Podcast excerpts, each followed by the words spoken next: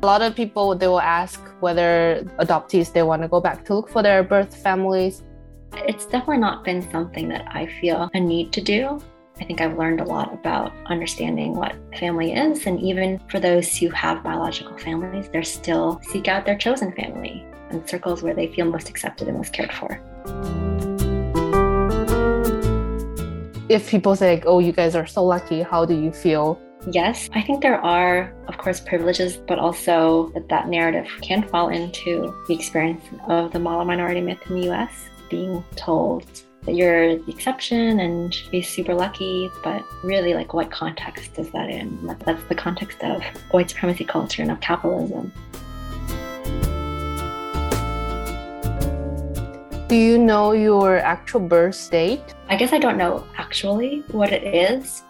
I do know that on paperwork it was decided based on how old they thought I was. I'm not necessarily upset about it. I think that that's something unique to me, and that's always been my understanding.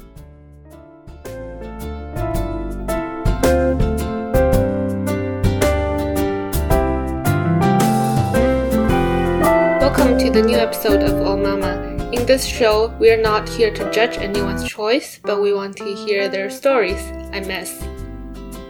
In this episode, we are continuing the conversation about the Chinese adoptees in the US. In the previous episode, we talked with Melissa, who adopted her daughter Maya from Changzhou, China 24 years ago. So, in this episode, we're going to hear Maya's side of the story. We talked about her experience growing up in a Caucasian family as the only Chinese. We also talked about her views on race and racism over the years and her feelings towards China and her birth families.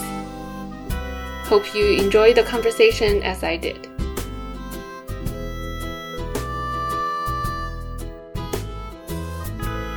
Today we are going to talk with Maya. She's Melissa's daughter. She was adopted from China when she was nine months old. And today we're going to hear her side of the story.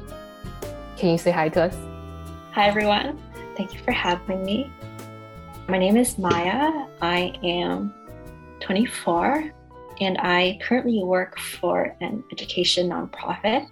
And my job generally is building curriculum and trainings for young people working in Boston Public Schools, centering leadership development and educational justice. Have you listened or read the um, transcript from Melissa? I was able to read through it. Okay. Yeah. Did you learn anything new from it?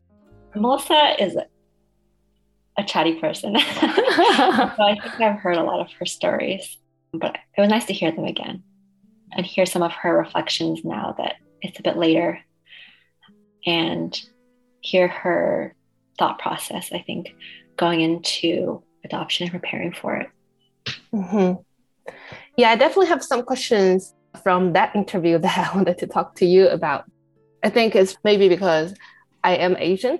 So, around the topic of race, during my short experience in the US, I definitely have a lot to talk with you. So, but before I ask more questions, because a lot of Chinese audience, maybe they don't really have a lot of experience interacting with Chinese adoptees. So they will have questions.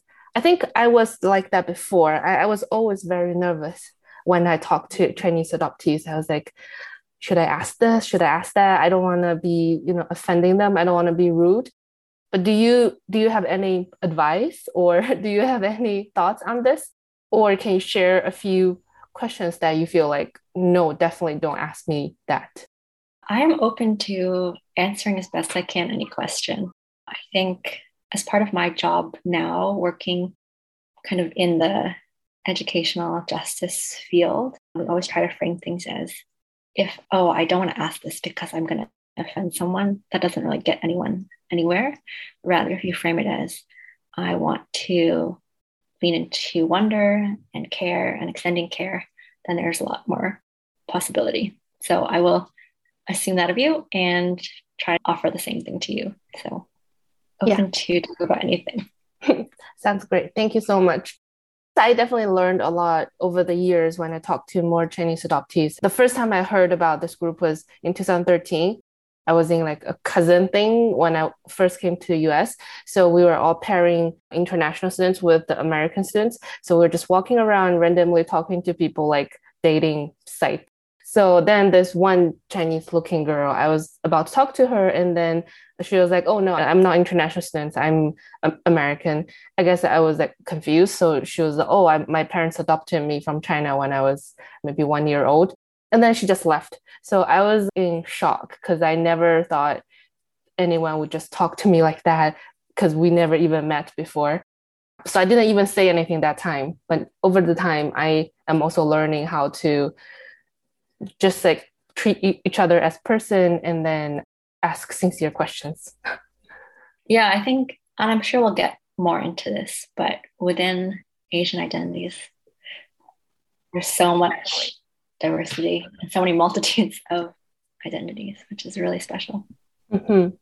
So let's go back to the past a little bit. So Melissa mentioned that she started telling you stories about international adoption, Chinese adoptees before you can even understand them.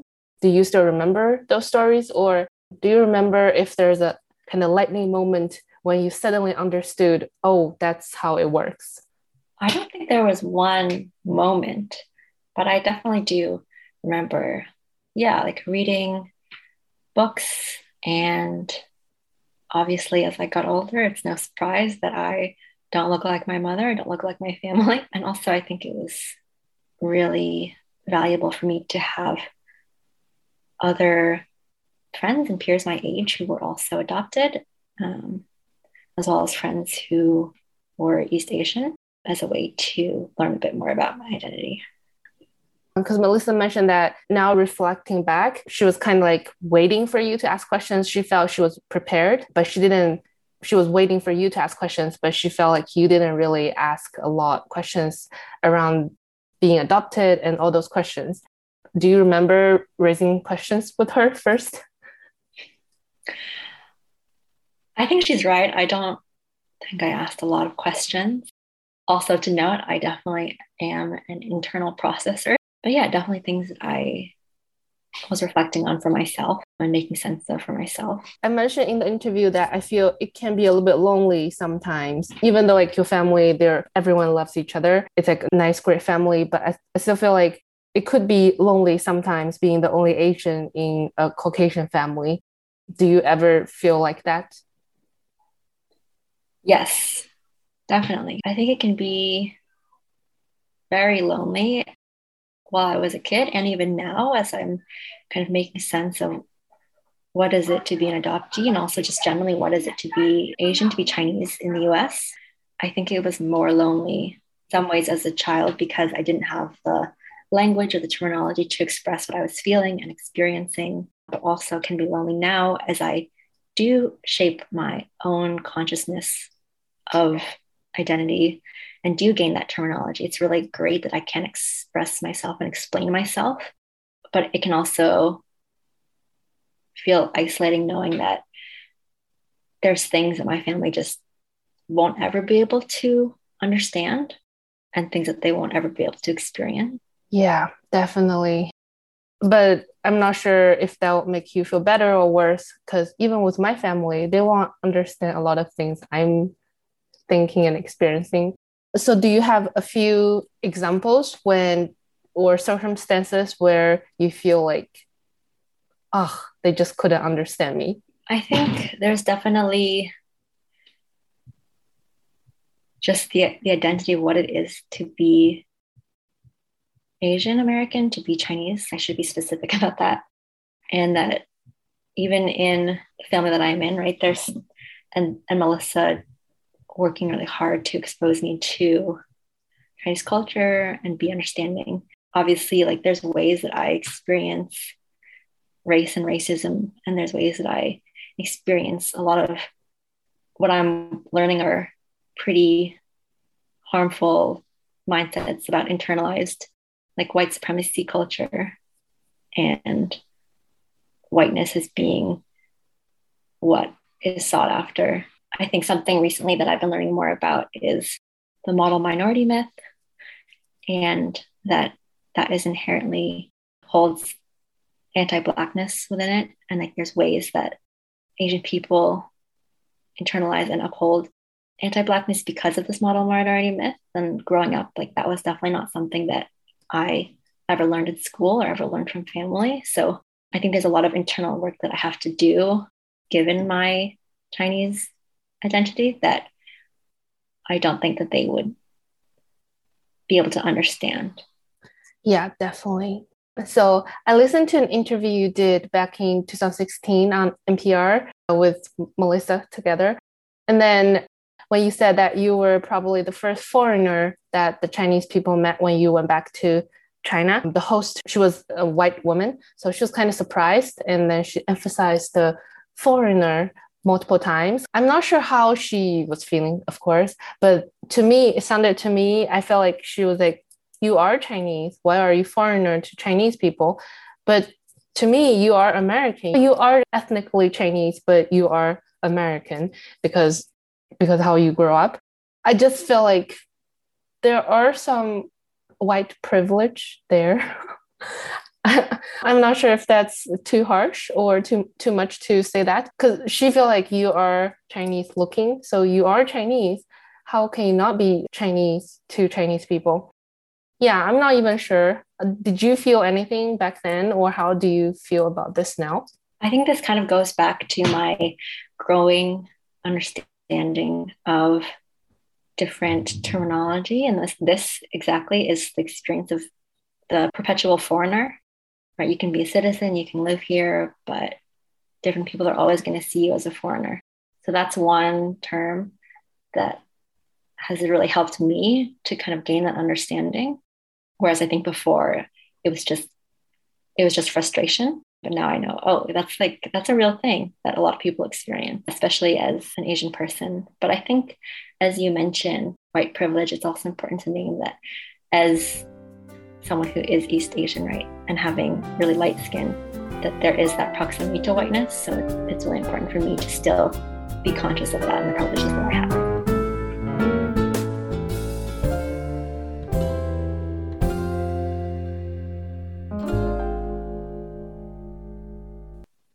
now how do you feel about your identity because a lot of chinese people are curious as well how do you kind of deal with your american and chinese and at the same time? Now of course there are days when i wish it was simpler but i think ultimately i've learned that when you share your story and you share vulnerability in the parts of it that aren't always so pretty because a lot of this is is messy that can also help to free someone else and make them feel understood and encourage them to also share their story so i think it um, is really exciting that i get to be who i am and in my work now spend a lot of dedicated time with other asian people and talk about our identities together and work on development together. So the Asian people you are working with now are they Asian American or like me uh, who just went to US to study? We have a really diverse group of people, and like yeah, that's something that we talk about on day one together. Is that there's so many nuances and so many multitudes of our experiences and identities, and it can be really empowering to be together. And it's important to recognize and learn that there are there, there are those differences. And in addition to our Asian identities, there's also the intersectionality of other identities of ourselves that influence how we show up and how we impact others. So, in the interview, Melissa mentioned that you went to Changzhou to do the project Touching Home in China. I also get to be a part of the post production. So, I know the story. I also feel that you're very brave to go back when you were 16. How do you feel about the project now? Did you feel like you were too young to do that? The project now, I think I've definitely learned a lot since then, and there are things that I would change, of course. Also, I think that was my experience at that time, and that's important. That's what it was. I think it is important to keep reflecting and keep doing things like this and sharing with others as my understanding of identity develops. And as I continue to think more about my own consciousness, that's really powerful. But do you still think about the different lives that you have with the local girls? I guess one of the goals of the project is to see your different lives.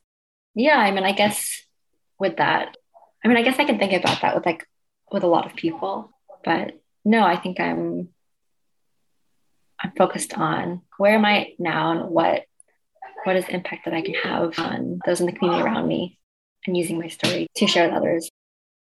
Yeah, I think related to that part, because you're sharing story, like I said, I was searching your name on Google yesterday to prepare for this. I definitely see that you have done many public appearances, like events and the podcast shows. Do you feel like all these kind of publicity will make you feel pressured or make your life feel different? I think the only pressure it can have is making me feel like I have to say what people want to hear and also kind of stick with the same narrative even now, so many years later, when really my experience has changed a lot. And as I think about who my audience might be, I also don't want it to seem like there's a single story of what transnational adoption is and what adoptees are like and what their experiences are sometimes the experience is really great and sometimes it's really not. So I think it's important to each time share that openness. Yeah, I was searching your name and then I found one event you did was Namfuan and some other people. So after each name, they'll put parentheses and they can explain Namfuan is the director of this documentary. But then after your name, it just says adoptee. I just feel like you are definitely more, a lot more than that. But they just kind of put adoptee after your name. Do you sometimes feel like you're kind of trapped in this adoptee identity? Of course, I do think it is central to who I am. Yes, I do think that. I think that there's an expectation for me to want to be super vulnerable and talk about it whenever other people want me to. But sometimes the framing is not right for me. So I I do think it is important to have people introduce themselves as they want to and share the parts of their identities that they want to share. So do you ever feel like I want to kind of, you know, move past this part and I want to just not be about this topic anymore? I don't think I ever want to move past it, but I think I want to engage on my own terms and yeah, take that intersectional approach, say that there's um, many different parts of my identity, not just being an adoptee, right? There's both and thinking that, you know, two experiences, identities, multiple things can be true at once. Yeah, definitely.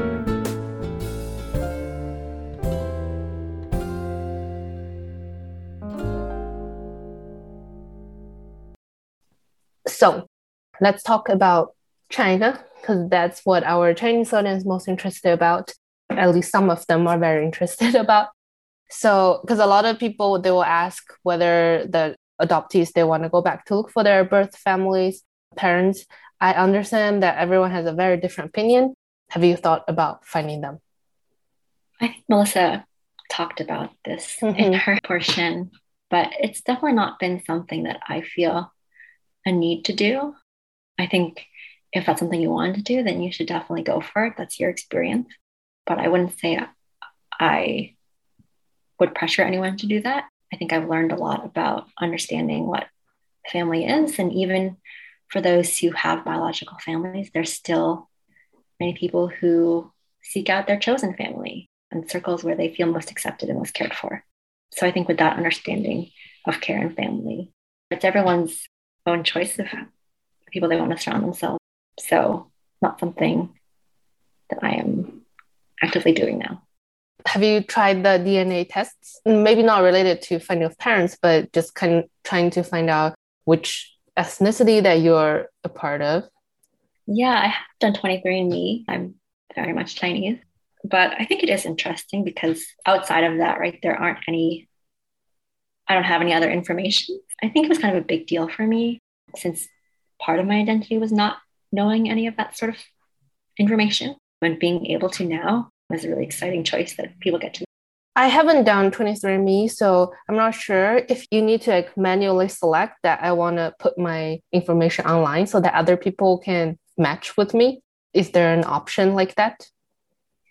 Yeah, when you do it, every next step, you get to select what you want, how much you want to share with 23andMe, how much is public, private, even what information that you want to receive from them. Did you share your information any portion online? I shared some of it, but I didn't select all of the options. There's many different routes to take, like if you want to be included in studies or updated or like if you want to be matched with other people. Yeah, you can you can decide how much information you get back. How how did you choose? I don't remember all of it. I think there's some logistic stuff about data sharing that I didn't fully get about you know which parties get get what, but mine was pretty basic. Would you be surprised if you find like a third cousin there someday?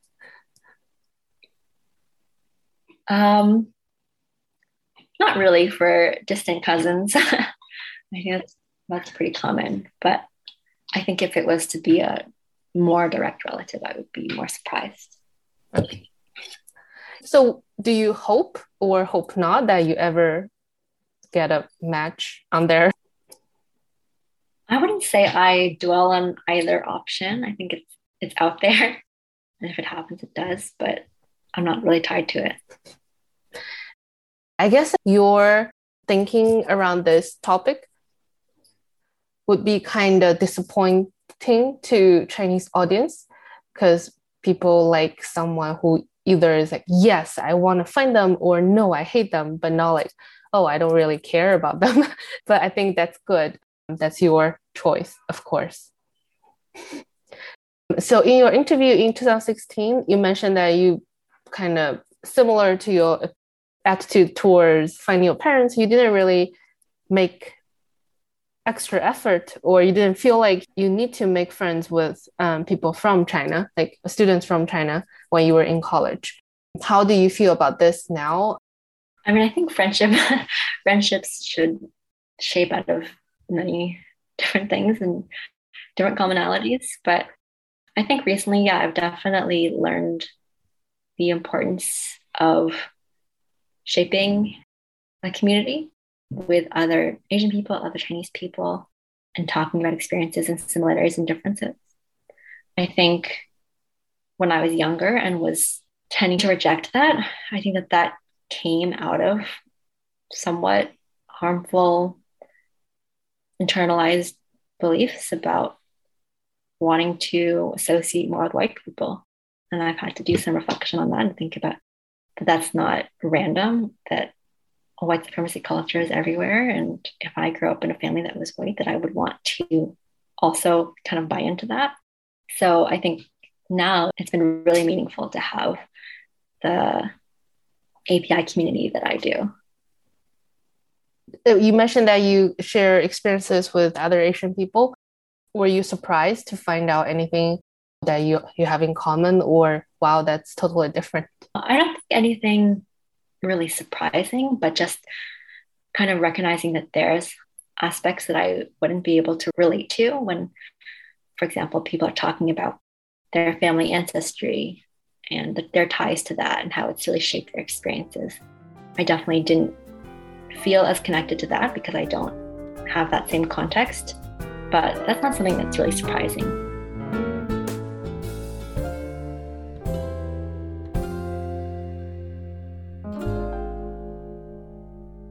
I guess the next question it's very common in Chinese mentality. Even when I was talking to my mom, she was like, mm, when we talk about the Chinese adoptees in the US, especially, a lot of them that we can hear about, they're like the Olympic champions or they went to like Cornell, Harvard, they're just like shining person in our eyes. And then we will think about, oh, they lived in America, which is way developed than China, especially like 20 years ago. So people will say, oh, they're so lucky. And, or at least they'll say, like, oh, yes, they did suffer through this thing, but then they're so lucky that they get to live in the US. And then maybe like, if their birth parents didn't leave them, they may just, you know, grow up in a very poor countryside, not have so much opportunity. If people say, like, oh, you guys are so lucky, how do you feel? And what do you want to say to people? I guess I would say yes. I think there are, of course, privileges that we have that we weren't necessarily born with or weren't necessarily didn't ask for them, but also that that narrative can fall into the experience of the model minority myth in the US, of being put on a pedestal, of being told that you're the exception and be super lucky, but really, like, what context is that in? That's the context of, and I keep saying this, but that's the context of white supremacy culture and of capitalism. And I think that that can be harmful as well. So, and as you know, right, existing in the US, being Asian, being East Asian can also be really challenging. Yeah, tell me about it. Do you want to say, like, stop saying that to me? I wouldn't say don't say that, but I think it would be important to reflect and learn more from like a systems analysis of why that's a really common phrase and I guess the reality of culture in the US. Do you still keep in touch with your other Chinese adoptees friends? I think I, especially in the pandemic, could have done a better job. but yeah, I definitely keep in touch with a few of them. And even if we don't talk all the time, consider them friends and people who I would be happy to see.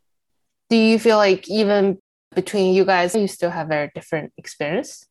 Yeah, I mean, I so I grew up in Cambridge, and some of my friends who were adopted in the same group as me definitely grew up in different areas, which I think can definitely influence experience of how much you feel belonging and inclusion in your community where you grow up.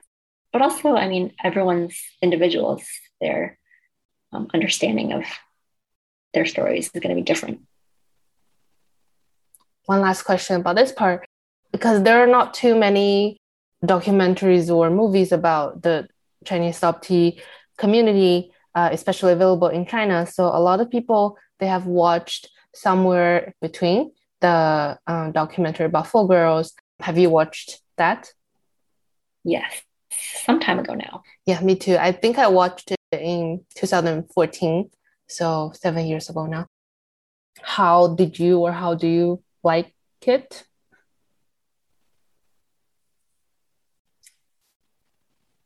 Yes, it was a long time ago since I watched it. But I think it's always nice to center on people's stories. So that was really nice. Um, that they were all different um, because that's the reality that everyone's narrative will be uh, their own. But I think I agree. I think overall, adoptee, especially transnational, transracial adoption, is not a common thing to learn about, but also in the US, general API history and narratives aren't really talked about either. And that's also not, not random. Have they reached out to you when they made the documentary? Were you too young? Oh, I don't remember. yeah, because I, I remember two girls were a little bit older, even just like 16, 17. But I think especially one girl, she was like 10 or 12. So I thought that was uh, pretty young to do that. Yeah, I was just curious. Maybe you were similar age to them. Did, did they ask you about this? I don't remember, but I I mean, I don't think it's too young. I think for many conversations, we'll say people are too young, but really, young people are super aware of themselves and their identities when they're really young. Yeah, I think one girl, she went back to the village that she was found, and then she put one poster in the village board. Five minutes later, she found her family. So I was thinking if I were 10 years old, I would be like, you know, overwhelmed and just kind of lost that's why I thought it was a little bit too young uh, for a 10 year old to go through all these within 10 minutes. Anyway, I, I really liked it. One last thing about this, because there was definitely one scene that I was like crying a lot. It, it was when Jenna was asked uh, about the word abandoned, and then she just couldn't talk anymore. She, she had to take some time and calm herself. How do you feel about this word? I think it's really valid that it can bring up a lot of emotions for people. But I think that it is what it is. Also, it's important not to think of it outside of context because there is a lot of context to people making the decisions to have children, to not have children, to give up their children. So it's not just an individual, it's, it's an individual in a system uh, and in a very rich context. Do you know your actual birth date? I guess I don't know actually what it is. I do know that on paperwork it was decided based on how old they thought I was. Do you feel like that's a part of black hole in your life? I guess so, but I'm not necessarily upset about it. I think that that's something unique to me, and that's always been my understanding. Now let's talk about race. We have uh, some time left. Uh, I, I feel like it just can be its own episode because I lived in the US for eight years and I have left US recently. I was like 80, maybe 70% of the reason is because of race, because of how Asian are viewed and treated in the US now. Do you remember when did you learn very clearly about, oh, I am Asian, my family is Caucasian, white? I mean, I think with many young people who are not white, race is something that is going to be really central and going to come up. And there's going to be understanding because that's your lived experience. And in the US, I think when you're white, you have the choice to opt out of that learning and opt out of learning about racism. Um, so I don't think there was a distinct time. It was just it was part of my experience. Do you feel like you were treated differently when you were alone versus when you are with Melissa or with your other family members? So the question is, do I feel like I was treated differently based on like who I was with? I mean, yeah, everyone everyone has prejudice, right? It's just a matter of how much that prejudice influences you each day. Um, it's not a matter of like, do you have or do you don't? It's like, how much do you have and how much does that influence you? So, yeah, I mean, I've definitely been treated different ways based on different people. And I think one reason I've really found great community with other people who are POC is because there is that shared understanding of having to unpack race and racism. And there's just a different type of ease with that. Can you give us a few examples where you feel things would have been differently if you're with an Asian person or if you are with your white family? I mean, I think this kind of goes back to my other answer, but I think if I'm with white people, it's yeah, given how I have a light skin tone and how I have proximity to whiteness, I think it's easy to not talk about race. And I think there is a lot of color blindness that I've experienced, which is a whole other thread of, of kind of problematic understanding of race. But when I'm with other people who are POC and people who are Chinese, it's much more common for us to talk about our racial identity. So when I read other Asian people's stories, they will say they had a period where they wanted to be white because of the whole society, how people view the white privilege and everything. Maybe they'll dye their hair to a lighter color. Have you, maybe when you were younger, had that thought or made that effort to make yourself feel lighter? I think a lot of young people of color will say the same thing because when you're told and shown in so many ways that whiteness is desirable and you'll be treated better and you'll be prettier and you'll be given better opportunities, of course you're going to think about. It. So I, I definitely did that when I was younger, and it's something that, that I spend a lot of time reflecting on. That those internalized beliefs and trying to kind of unlearn that now.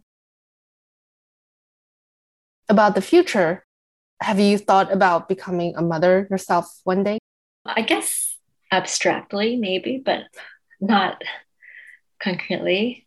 I think if I were to, it would be much later down the line. I don't foresee myself doing that anytime soon, but definitely open. Even though you mentioned you are not interested in finding your birth families, but if one day you really uh, meet them, what do you want to know the most? I guess I would want to know what their life story is and how they're doing. I think it'd be interesting to hear the stories of their life and their hopes and their goals and just see where they're at now. I, I appreciate you doing this. Yeah, because I just feel we need to learn more, especially Chinese people uh, who don't read English. Because every time when there are stories about Chinese adoptees, it's because like they won the Olympics or for Jenna Cook, she was kind of a big story back then when she went back to Wuhan to find her birth family because she did a whole like DNA test with multiple families. It's always it's not normal story. It's not like regular life story. So I just wanted to bring some just regular life story of Chinese adoptees. They are like fine now. I just want to bring this perspective. Sure. Thank you so much for doing this with me. Yeah, of course. I appreciate you considering me. Thank you for your time. I'll yeah. talk to you soon. Be in touch. Yeah. Bye. Good. Bye.